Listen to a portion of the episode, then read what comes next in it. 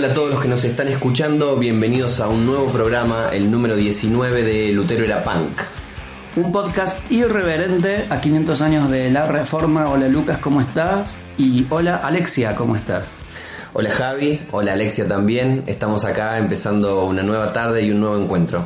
¿Cómo estás Alexia? Una nueva voz del otro lado del ciberespacio. Hola Lucas, hola Javi, muy bien, por suerte. ¿Todo bien? Buenísimo. Una linda tarde de sol. Casi sofocante y calurosa. Rozando, rozando lo molesto. Rozando lo no lindo, pero por ahora una linda tarde. Estamos Todavía. intentando leerlo como una linda tarde. Eh, Un par de semanas más y vamos a estar en el sauna. Muerte al sol. Eh, tenemos una nueva voz en el programa que nos va a estar acompañando el día de hoy, porque entre tantos temas que venimos charlando, no queríamos que se nos pasara este recorrido sin meternos en algún momento en pensar. Y en cuanto a las mujeres, ¿la reforma tiene algo para decir? ¿O qué onda la reforma con las mujeres? ¿O qué onda las mujeres con la reforma? Exacto, porque la reforma sí tuvo algo para decir, tuvo mucho para decir, pero además, ¿qué onda las mujeres con y en la reforma? Hemos dicho ya algunas cositas al respecto. En nuestro repaso de las cinco solas hablamos de la sola gracia y de que esa lógica de que si es gratis, bueno, es gratis para todos.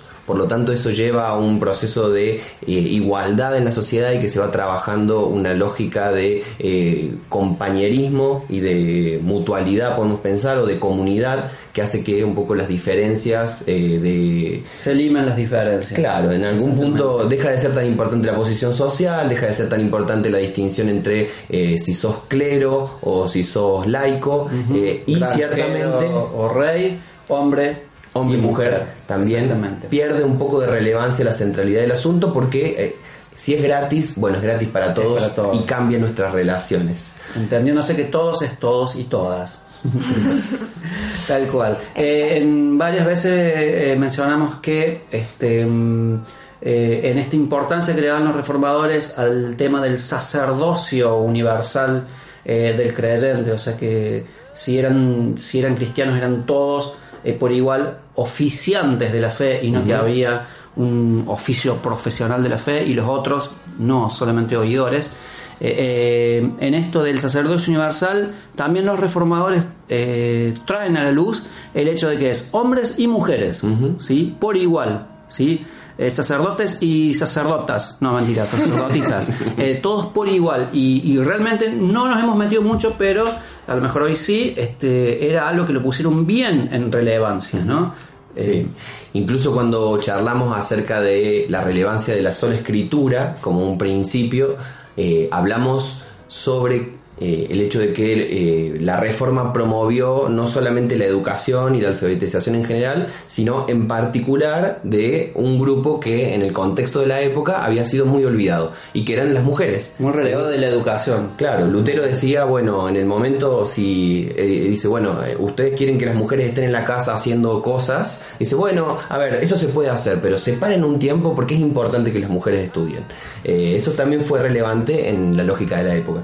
Y quisimos invitarla a Alexia, Alexia. para que nos cuente un poquito más. Ella ah, se ha dedicado a desentramar o desentrañar. Desentrañar, dos- por favor. Dos verbos Seamos fieles al, al léxico amado. Dos verbos que han vuelto una y otra vez a este programa.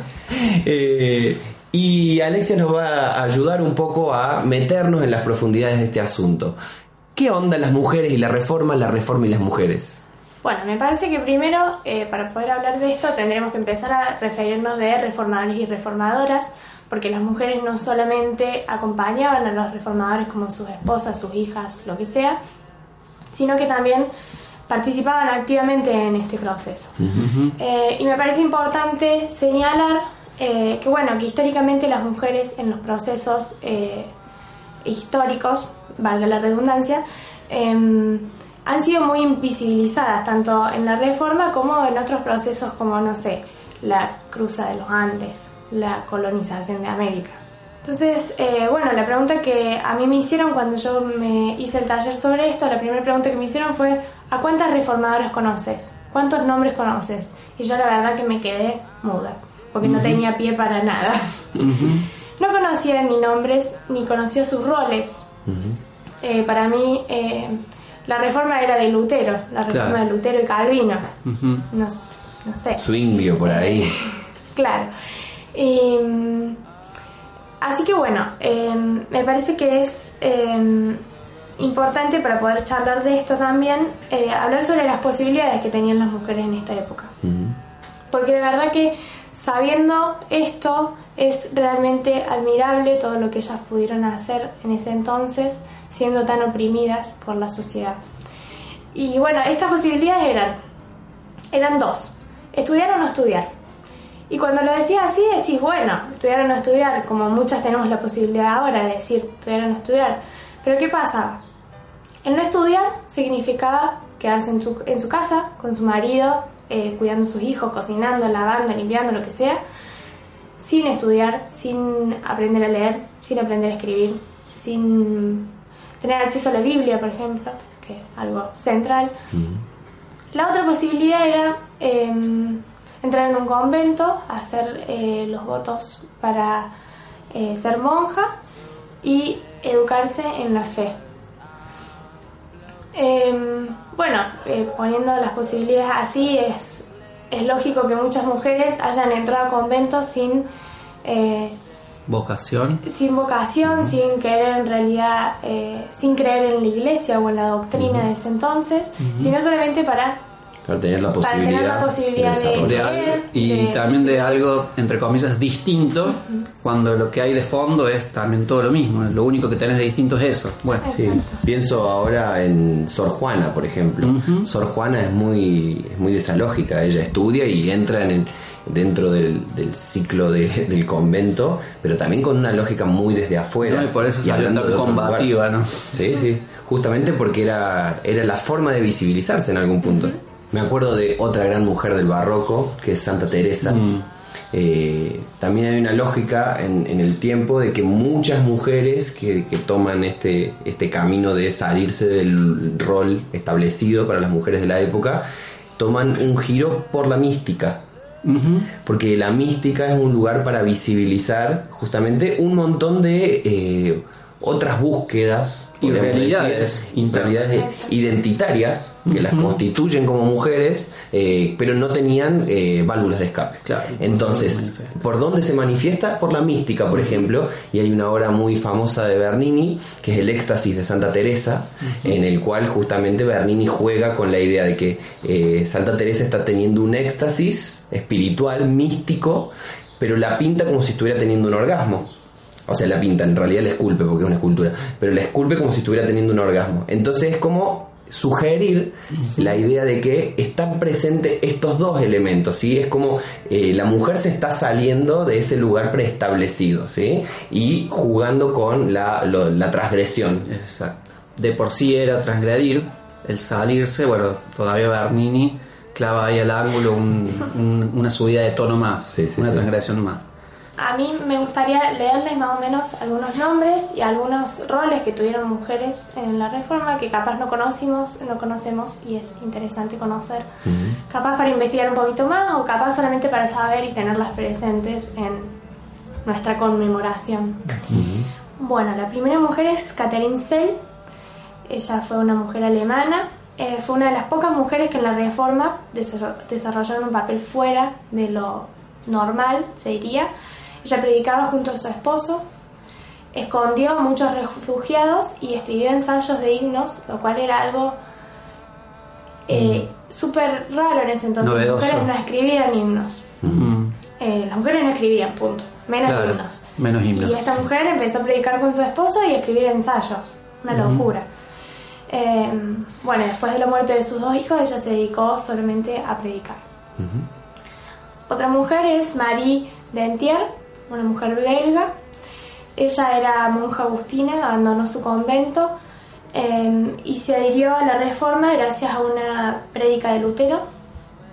Em, ella es considerada como las primeras teólicas laicas de la Reforma, eh, feminista porque ella defendió con gran convicción la idea de la Reforma y el rol de las mujeres en la Iglesia. Em, Ángela von Grumbach ella fue la mujer, eh, la primera mujer que se atrevió a defender a Lutero frente a los inquisidores. Eh, ella escribió un cuerpo académico para una universidad, lo cual también era una locura. Eh, este cuerpo académico fue escrito para defender a un joven de 18 años que fue arrestado por ser luterano. bueno, ella se atrevió a desafiar a, las autoridades eclesiásticas y civiles de su entorno. Mm. Bueno, y por último, pero no menos importante, Caterina von Bora, conocida como eh, la mujer de Lutero, ¿no? Qué loco, que, la conozcamos mm. como la mujer de y no por su nombre.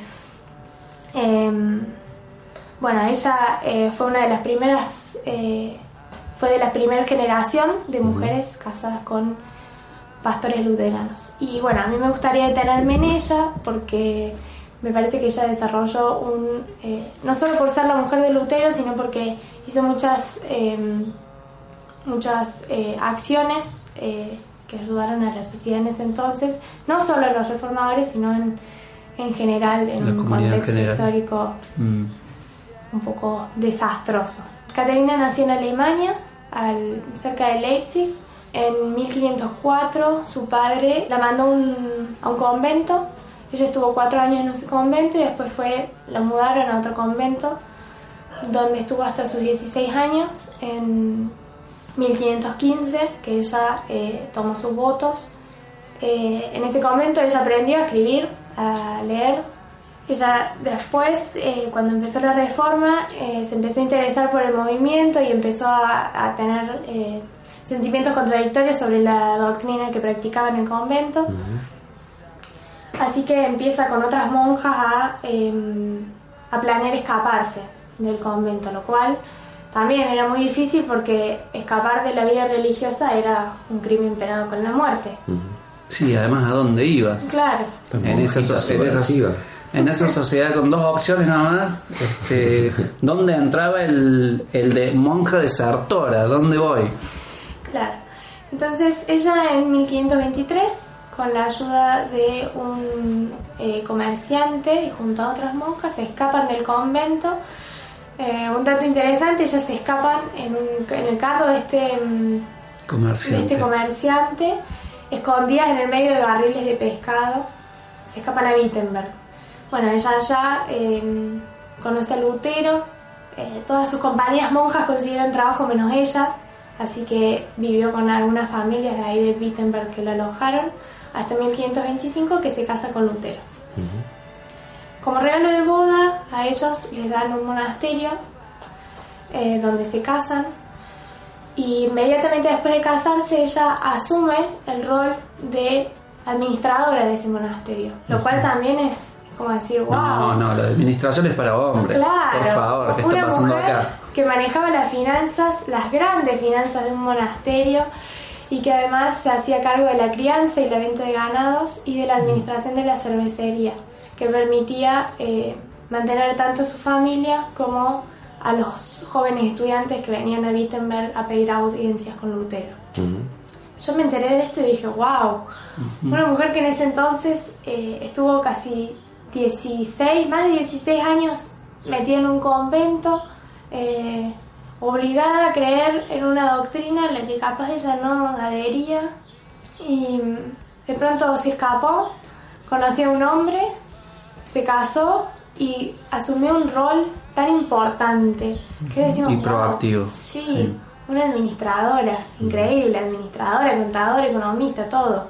Sí, y leyendo un poco la, biografía de Lutero hace un tiempo, eh, una de las biografías, una muy que me gustó mucho, de Roland Bainton, eh, él resalta el carácter cascarrabias de Lutero. Mm. Era un tipo así como ácido, ¿viste? Y cuando más viejo se ponía más cascarrabia y sin embargo él en diferentes pasajes de sus escritos deja notado la importancia de ella, de Catalina, para descentrarlo de ese lugar. Como cuando se subía a la moto, Lutero, era ella la que lo bajaba eh, y tenía un profundo respeto por, ella. No solamente como, bueno, es, mi esposa, es la que está con los chicos, no, tenía un profundo respeto en cuanto a las capacidades básicamente de sobrellevarlo a él, que era un tipo muy complicado y que estaba en el centro del huracán. Durante mucho tiempo, estuvo como en el centro de, de la tormenta, pero también por eso que contabas recién, por su habilidad para manejar una gran cantidad de personas alrededor para justamente manejar la economía del monasterio. Qué bueno, me, me, me interesa hacer hincapié en este momento eh, que el contraste inclusive con lo que hasta acá nosotros habíamos mencionado, si bien siempre tangencialmente y no metiéndonos en el tema, porque bueno, queríamos reservarnos para, para este capítulo, em, pero aún así siempre lo que mencionamos es, bueno, eh, los reformadores trajeron el, eh, el, lugar de la mujer a la luz, realzaron em, o, abogaron por su educación y siempre estamos hablando, ¿sí? Sujeto, los reformadores, objeto, o sea, eh, a quién le llega eh, esta acción benefactora a la mujer, eh, lo cual sigue siendo un lugar pasivo en la dinámica, ¿no? Siempre, este, o sea, lo seguimos, si lo mencionamos así, seguimos poniendo a el hombre, los, los reformadores que rescatan a la mujer y si no avanzamos en el análisis nos quedamos con eso, ¿no? Eh, y, definitivamente no debe ser así o no es ser justo con la historia ni con toda la potencialidad, en este caso, de la mujer. Es eh, la mujer tiene un rol activo en la reforma, ¿sí? No es solamente la em, recibir, em, receptora. la receptora pasiva eh, de los bienes eh, de la reforma. ¿no? Está bueno ahí em, profundizar en esto, Alexia. Em, bueno, ella además de ser administrador y todo, em, recibía a los peregrinos que se alojaban ahí y utilizaba el monasterio durante épocas de enfermedades muy contagiosas, utilizaba el monasterio como un hospital. Eh, bueno, ellos eh, no, no tenían una gran capacidad económica, vivían bien, pero no tiraban plata para arriba. De hecho, ellos solo vivían del sueldo de Lutero, como pastor y como profesor. Y bueno, un poco del alquiler del, de los peregrinos, pero eso, no más. Em, luego de que Lutero muere en 1546, ellos estuvieron casados 20 años casi, eh, ella empieza a tener problemas económicos, por esto que nombré antes, que ella vivía de... La familia vivía más que nada del sueldo, de él. Eh, así que cuando muere Lutero ella queda un poco desamparada en ese, en ese aspecto. Unos años después, eh, poquitos años después, ella tiene que escaparse de Wittenberg por una situación de guerra. Em, luego de estar eh, alejada de Wittenberg unos años, ella vuelve cuando la guerra apacigua un poco. Se queda en Wittenberg unos años más gracias a la generosidad de algunas familias que la alojan le dan de comer y, le dan compañía. Eh, pero bueno, ella eh, con un brote de la peste negra tiene que escaparse de vuelta de Wittenberg y en el camino a la ciudad de destino ella tiene un accidente en donde su carro se vuelca y ella sufre una fractura de pelvis y algunas otras heridas menores. Ella logra llegar a su ciudad de destino, pero tres meses después muere con 53 años. Qué complicado el mundo del siglo XVI. Creo que es un, lindo ejemplo de esto que decía Javi, de poder pensar a las mujeres no solamente como las emancipadas de procesos eh, que quizás... Y emancipadas por otros. Por otros, por hombres. Emancipadas por procesos que quizás empezaron varones, eh, sino eh, como sujetos activos y involucrados directamente en ese proceso de emancipación. Y no solamente proceso para ellas, sino también proceso para otros. Eh, creo que está bueno rescatar eso para justamente mover un poco esos equívocos históricos y que muchas veces siguen latentes eh, en nuestros tiempos. Bueno, hay muchos reformadores que de hecho eh, traficaban Biblias y libros de Lutero dentro de sus conventos para poder enseñar la doctrina de Lutero.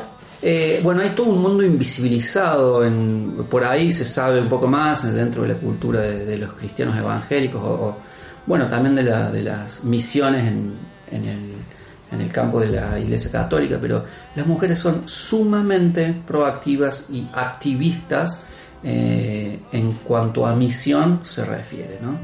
Eh, y un montón de solas, además, que encaran, eh, porque bueno, sienten en su corazón el amado y encaran terrenos tanto geográficos como simbólicos sumamente inhóspitos y se meten ahí a capa y a espada a hacer cosas locas eh, por convicción, por fe, eh, por amor, por Dios.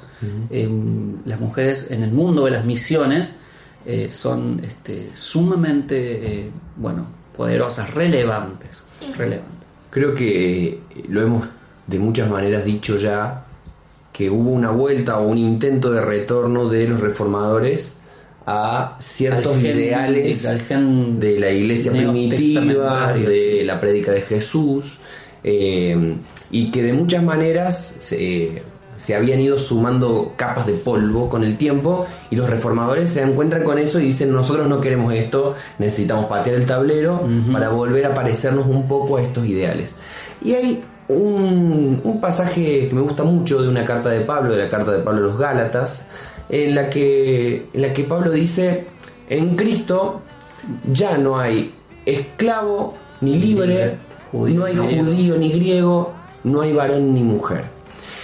Y en el contexto de las lecturas bíblicas eh, hay diferentes elementos que podrían abogar por un rol pasivo de la mujer, por un rol secundario de la mujer, ¿sí? y han sido versículos de profunda controversia, como me acuerdo uno clásico, la mujer eh, calla, la mujer calla en la congregación, dice Corintia si no me equivoco, eh, y eso generó, ha generado muchísimo debate y en las conversaciones de nuestros días siempre es como, ah, viste que la religión significa visibilizar a la mujer, claro, fíjate este versículo, significa esto, pero me gusta pensarlo desde esta clave, de este, este versículo de Gálatas.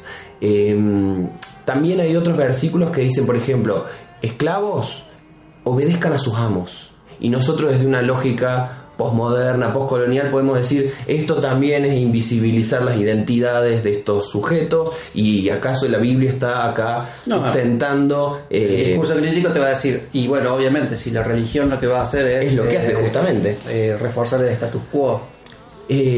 Pero también este otro versículo de Gálatas dice, eh, en Cristo no hay esclavo ni libre, ¿sí? Y no hay varón ni mujer. y me gusta pensar, este versículo... perdón Lucas, el que acabas de mencionar, el de esclavos obedezcan a sus amos, también sigue, y ustedes amos, eh, parafraseando, a los esclavos trátenos como hermanos. Está hablando dentro de la comunidad cristiana, ¿no? Eh, digamos, para el contexto de la época era totalmente impensado tratar a un esclavo Absolutamente, como hermano. ¿sí? Y también cuando uno lee los relatos de los evangelios, los intercambios que Jesús tiene con las mujeres son intercambios muy raros, digamos. Para el contexto y la cabeza de la época, Jesús está pasándose de, las obligaciones como rabino. ¿Sí? Está yendo mucho más allá. Yo nunca me acuerdo, nunca me olvido de. Yo era chiquita, fue mi primer campamento, tenía 11 años. Y nos tocó hacer un sketch sobre un, versículo que ahora no me acuerdo cuál es. Y es el que Jesús le besa los pies a una mujer de mala vida, mm. se le dice. Mm la Biblia. Y a mí me tocó representar a la mujer de mala vida. Y para mí eso fue súper chocante porque yo era chiquita y tenía... Ya a los 11 años tenías una mala vida, fíjate hasta qué punto... tenía en la cabeza un montón de ideas que se me habían ido eh, metiendo durante esos 11 años en los que yo todavía no tenía mucha capacidad crítica. Como para decir, bueno, esto no y esto sí, como para seleccionar más o menos lo que me llegaba. Yo agarraba todo. Y para mí representar a la mujer de mala vida era un horror. Claro. Era un horror. Ni, y aunque fuera que Jesús te iba a besar los pies. Y yo tenía vergüenza de tener que actuar de eso. Yo quería hacer otra cosa, quería hacer cualquier cosa menos eso. Y bueno, en ese entonces lo hice con vergüenza, con enojo, porque me había tocado ese, ese papel. Y ahora lo pienso y digo, ¿qué? O sea, ¿qué me pasaba en la cabeza? Es algo pero interesante para pensar qué loco eh, la carga de la representación. Ese versículo de Gálatas me hace pensar mucho. ¿Cuál era el espíritu de, debajo de esta reforma que propuso el mensaje de Jesús en su contexto? Era un contexto donde las mujeres eran absolutamente secundarias.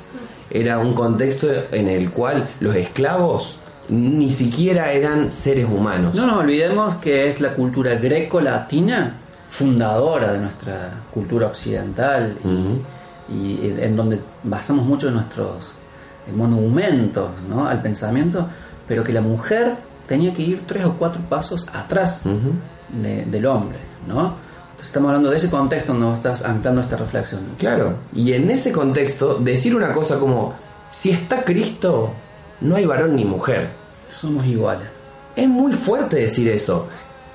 Que después la iglesia también dialoga con el espíritu de la época y acerca de hasta dónde nos da la cabeza para pensar. En esta lógica de, bueno, en este contexto las mujeres callan en la congregación, pero está la semilla de decir, en realidad, si, este- si entendemos bien el asunto, si estamos en Cristo, no hay varón ni mujer. Y les dice, ustedes, esclavos, está bien, obedezcan a sus amos y ustedes amos traten bien a sus esclavos. Pero está la semilla puesta de decir, esto algún día va a germinar en William Wilberforce, por ejemplo, y en la liberación de los esclavos eh, en la Inglaterra. ¿sí? Eh, está la semilla puesta de que en un mundo donde Cristo existe, no puede haber esclavos. No hay esclavo ni libre, no hay varón ni mujer. Eh, nosotros hemos hablado a lo largo de todo este ciclo de, mucho del, del hemos mencionado mucho el término equívocos histórico-culturales, ¿no? Eh, los, e- los equívocos para mí tienen que ver con recortes. Ya sabemos que los recortes eh, son imposibles de no hacer. En algún momento hay recortes, pero algunos recortes son eh, a lo mejor demasiado eh, exagerados o es demasiado tosco lo que no se está viendo, lo que se está dejando de afuera. Es muy loco o es muy interesante acceder ¿no? a lo que fue la época neotestamentaria, la vida comunal generado por, por el pensamiento del, Nuevo Testamento, del cristianismo, eh, a, a lo cual van a apuntar, rescatar los reformadores después, eh, y razonar que, como ya la historia de la cultura ya lo ha dicho, porque esto no es, no es nuevo, no, lo estoy diciendo eh, yo, la historia de la cultura eh, ya lo ha mencionado, que el cristianismo y el pensamiento cristiano fue progre para su época, progresivo para la historia de la humanidad. En una humanidad donde cualquier, en realidad salías de viaje y cualquiera te mataba, ya lo mencionamos esto, eh, el pensamiento cristiano rescató el valor de la vida intrínsecamente en sí, ¿no? Eh, en un contexto de época donde la mujer se callaba, donde la mujer no salía de la casa, o si, se sa- si salía a la vía pública en toda la cultura grecolatina, tenía que ir tres o cuatro pasos más atrás del varón, eh, y, y ni hablar de rescatar citas, no podemos citar lo que Platón dijo de la mujer, lo que Sócrates dijo. Bueno, en el cristianismo vos tenías que la mujer es coigual al hombre, la mujer puede ser diaconisa, lo cual es una coadministradora, y estamos hablando del siglo I. Eh, entonces, mm, solamente quedarse con que, ah, no, el Nuevo Testamento dice la mujer calla en la congregación, es un recorte bastante. Se están dejando eh, muchos grave. elementos afuera eh, y creo yo, y quizás esta es mi lectura, pero Se creo que yo fácilmente. Claro, se está cayendo en una interpretación, en una interpretación simplista eh, y que está dejando de lado la médula del asunto. Y creo que la médula del asunto tiene que ver con el concepto que hemos trabajado como lo que es gratuito, la gracia. ¿sí? En un contexto donde existe la gracia, donde está Cristo, dice Pablo en Gálatas, por lo tanto no puede haber este, este tipo de diferencias que me ponen Jerárquica. jerárquicas, claro, que me ponen a mí por jerárquicas. encima eh, o, o que me ponen a mí por debajo. No, si existe Cristo, esto eh, patea el tablero de nuestras relaciones de poder en algún punto. Y si está, si hay algo, hay un otro diferente llamado Dios en el cual vos y yo nos relacionamos, bueno, nos relacionamos como iguales, accedemos a eso como iguales. Eh, me quedo pensando en cómo nos ayudan a pensar estos ejemplos de las reformadoras, eh, de cómo fue, cómo dialogaron con el espíritu de su época, cuáles fueron sus aportes a la reforma y de qué manera nos, pueden ayudar a seguir pensando hoy esta reforma que lleva por 500 años eh, y que nunca se acaba y que en algún punto nunca se va a acabar. ¿De qué manera te parece, Alexia, que se pueden seguir pensando o trabajando eh, en pos de estas claves o a partir de estas claves? Bueno, yo creo que es muy importante hablar de estas cosas, nombrar a estas mujeres que ahora ya no están, que murieron hace muchos años, pero que exi- existieron, estuvieron. Eh, El día de mañana, las mujeres que estamos hoy, en un, en un montón de años también vamos a morir. Pero es importante que se deje de sacar a las mujeres de los procesos históricos y de los actuales también.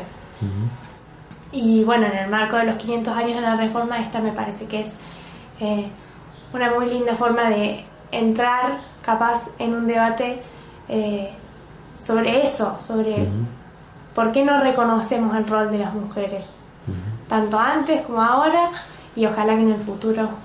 O inclusive, ¿no? Eh, siempre como esta tensión de fondo, ¿por qué tener que hacer tanto ruido, ¿no? Para el reconocimiento, ¿sí?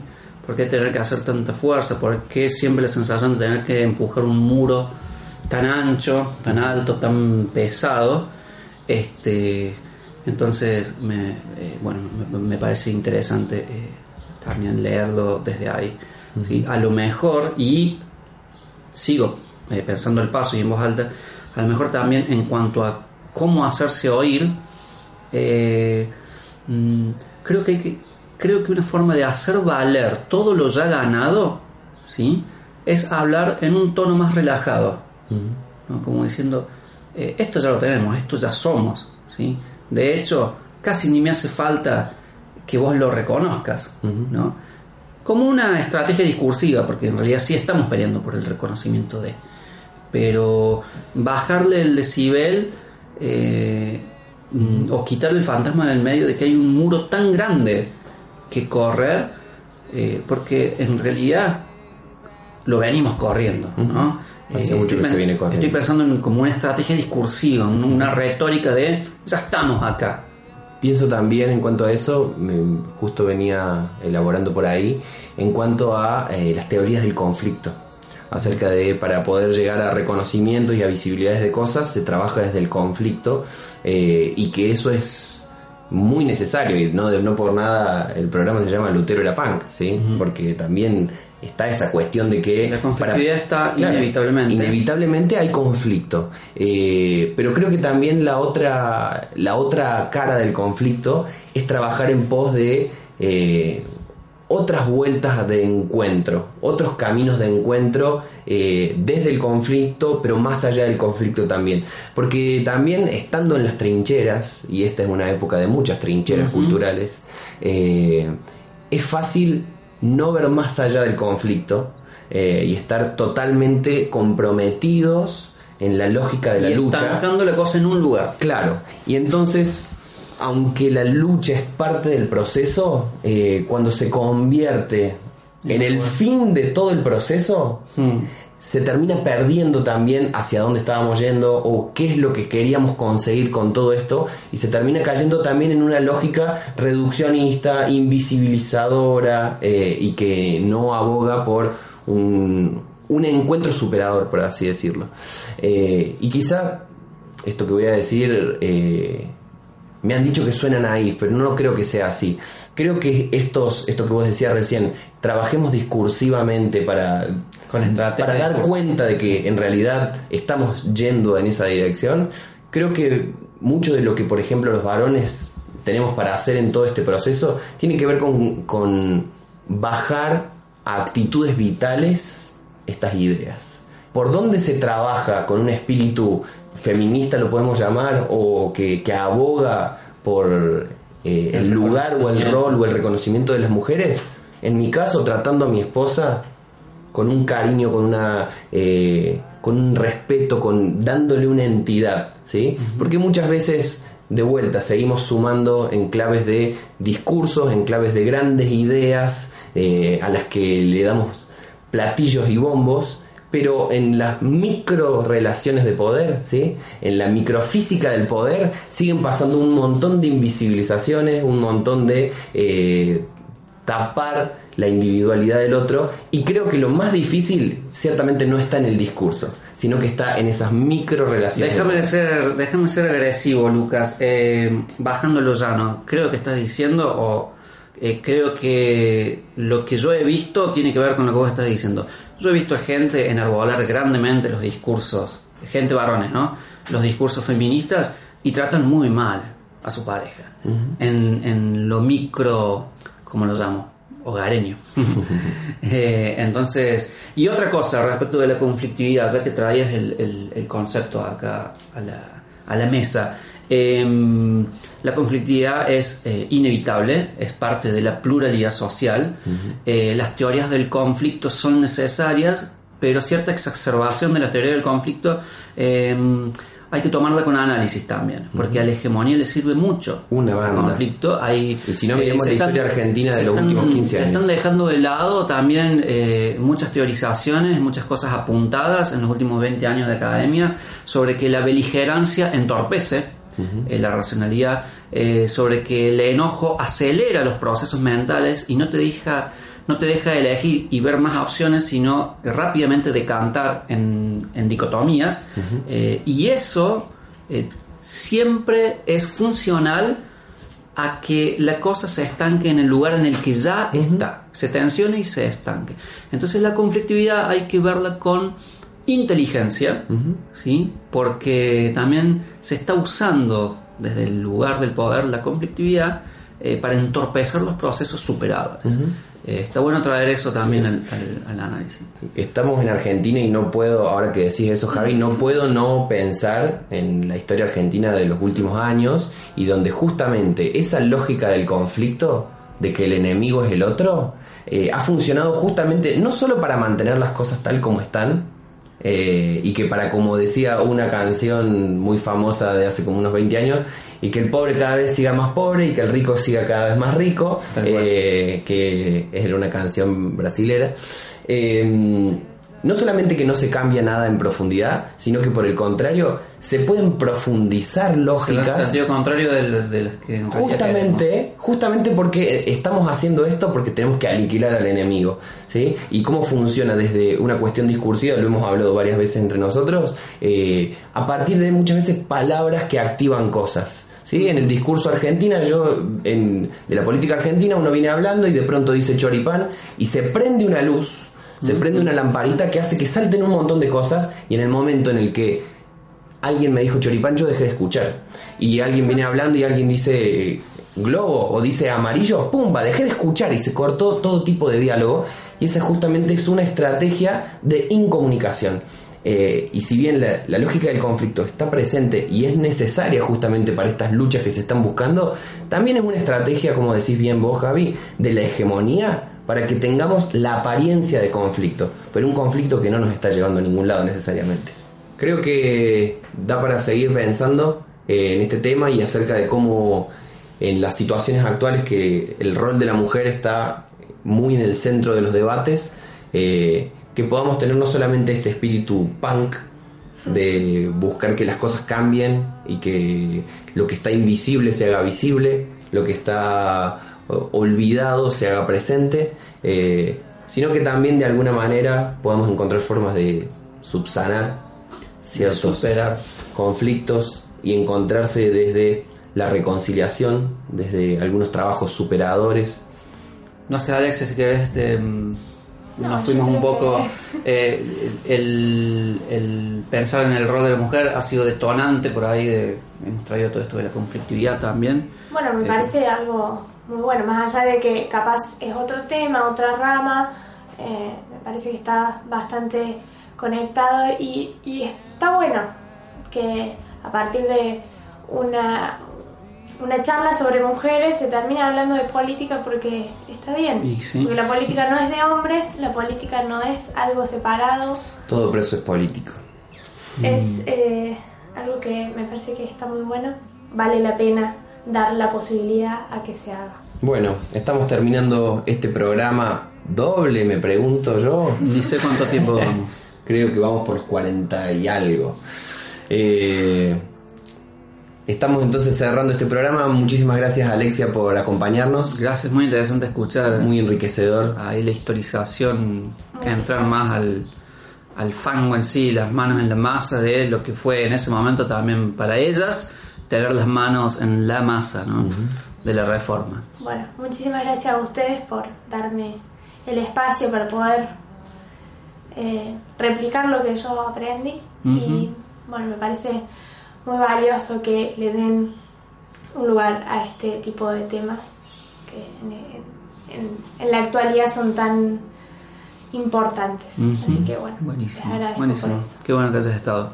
Lucas, Alexia, gente del otro lado, nos vamos despidiendo. No nos vemos la próxima semana. Nos escuchamos. Adiós.